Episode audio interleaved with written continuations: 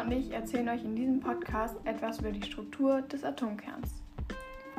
Ich erzähle euch eine kurze Zusammenfassung über die Entdeckung des Atomkerns. Rutherford entwickelte 1910 durch verschiedene Experimente die Vorstellung, dass ein Atom aus Hülle und Kern bestehen muss. Seine Versuche zeigten, dass Alpha-Teilchen, zweifach positiv geladene Heliumatome, beim Durchfliegen dünner Metallfolien von ihrer Bahn abgelenkt werden. Diese Resultate lassen Rutherford auf die Existenz kleiner, dichter und positiv geladener Kerne im Inneren des Atoms schließen. Mittlerweile weiß man, dass diese Atomkerne selbst wieder aus kleinen Bestandteilen aufgebaut sind. Aufbau des Atomkerns. Neutronen besitzen keine elektrische Ladung. Protonen sind jedoch positiv geladen. Infolgedessen ist der Atomkern elektrisch positiv geladen und kann über die Coulombkraft negativ geladene Elektronen an sich binden. Da die elektrische Ladung des Elektrons bis auf das Vorzeichen gleich der Ladung des Protons ist, muss ein nach außen hin elektrisch neutrales Atom ebenso viele Elektronen in der sogenannten Elektronenhülle besitzen wie Protonen im Kern. In diesem Zustand befinden sich die Atome nur als chemische Elemente. Werden durch chemische Effekte Elektronen entfernt oder hinzugefügt, sind die Atome nach außen hin elektrisch geladen und werden Ionen genannt. Im Atomkern ändert sich dadurch nichts.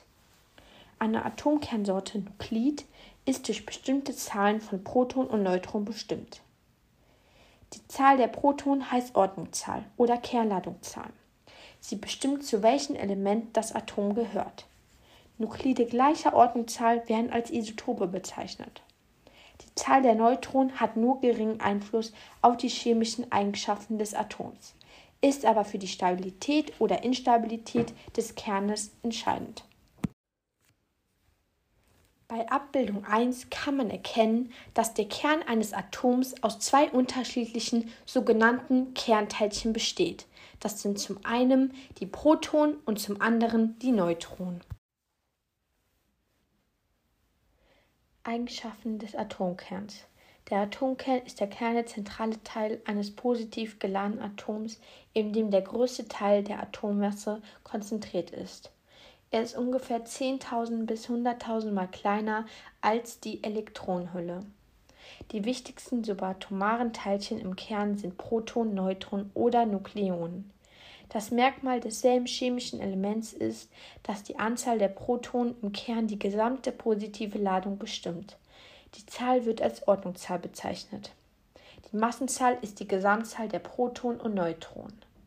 Kenntnisse über die Eigenschaften von Atomkernen sind beispielsweise zum Verstehen der Radioaktivität, der Kernspaltung und so weiter. Auf der Abbildung 2 erkennt man noch einmal die Anordnung, wo die jeweiligen Sachen im Atomkern sind. Wie ist der Kern eines Atoms? Der Kern eines Atoms besteht aus Subpartikeln, die als Nukleon bezeichnet werden und von zwei Arten sein können: Proton und Neutron.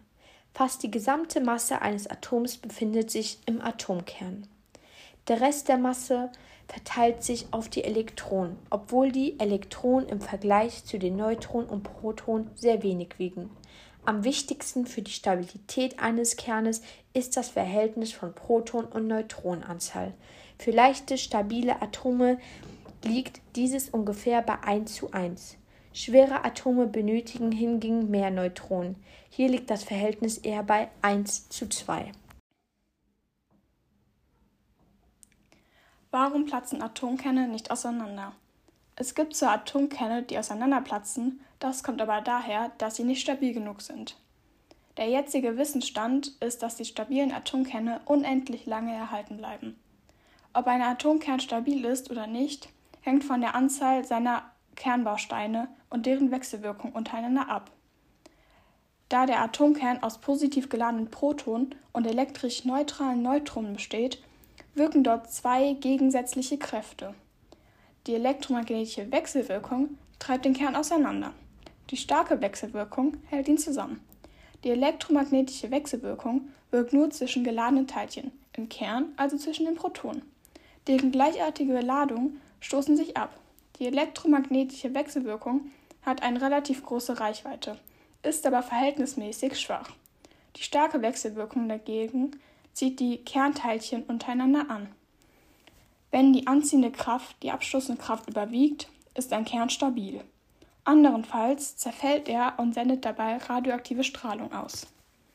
Der Zerfall eines Atoms kann auf verschiedene Arten passieren. Dabei wird jedoch stets energiereiche Strahlung frei in Form von Gammastrahlung. Auch das Verhältnis von Protonen zu Neutronen hat einen Einfluss auf die Stabilität des Kerns. Stört ein einzelnes Proton die Stabilität, wandelt sich in ein Neutron um. Ist ein Neutron überflüssig, wird es zum Proton. Elektromagnetische Wechselwirkung.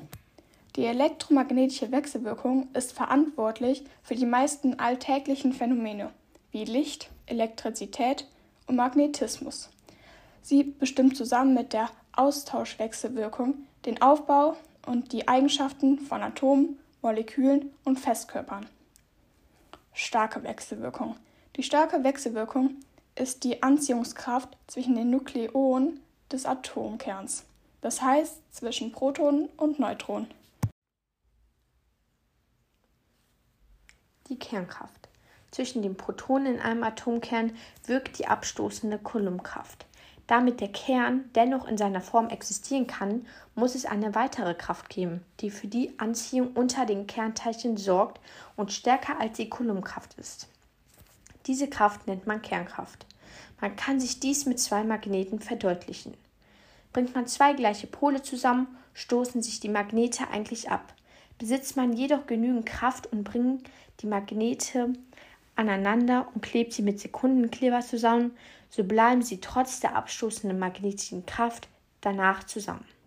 So wirkt auch die Kernkraft.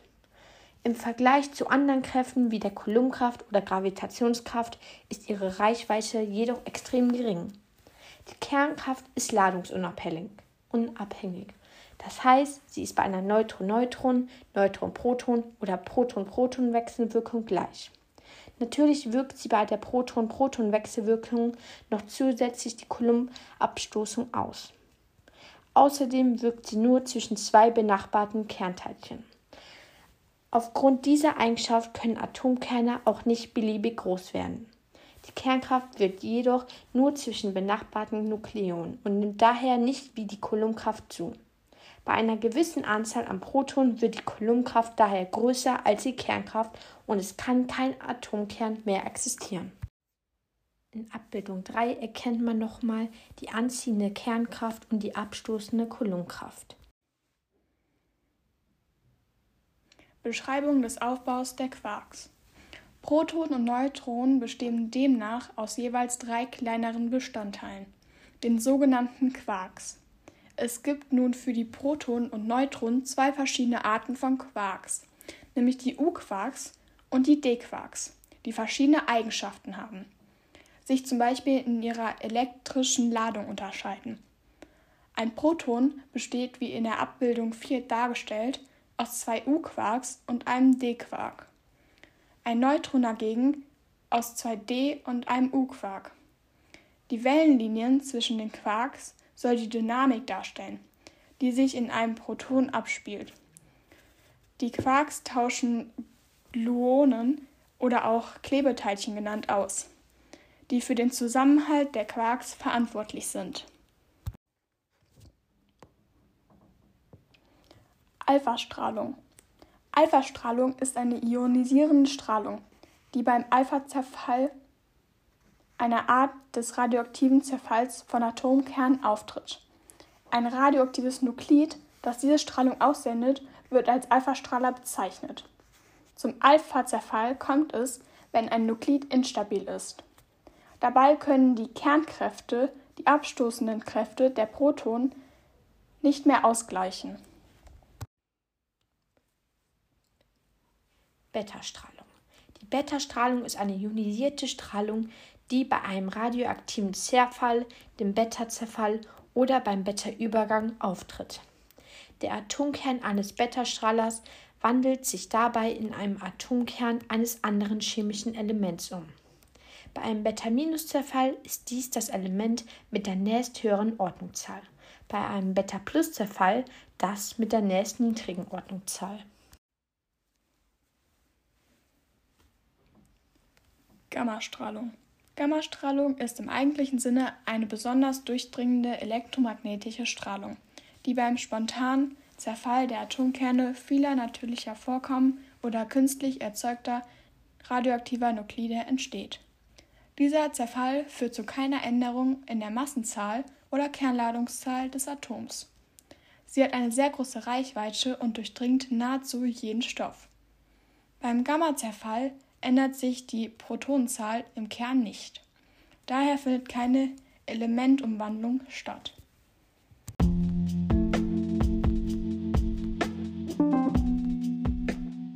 Das war unser Podcast über die Strukturen im Atomkern.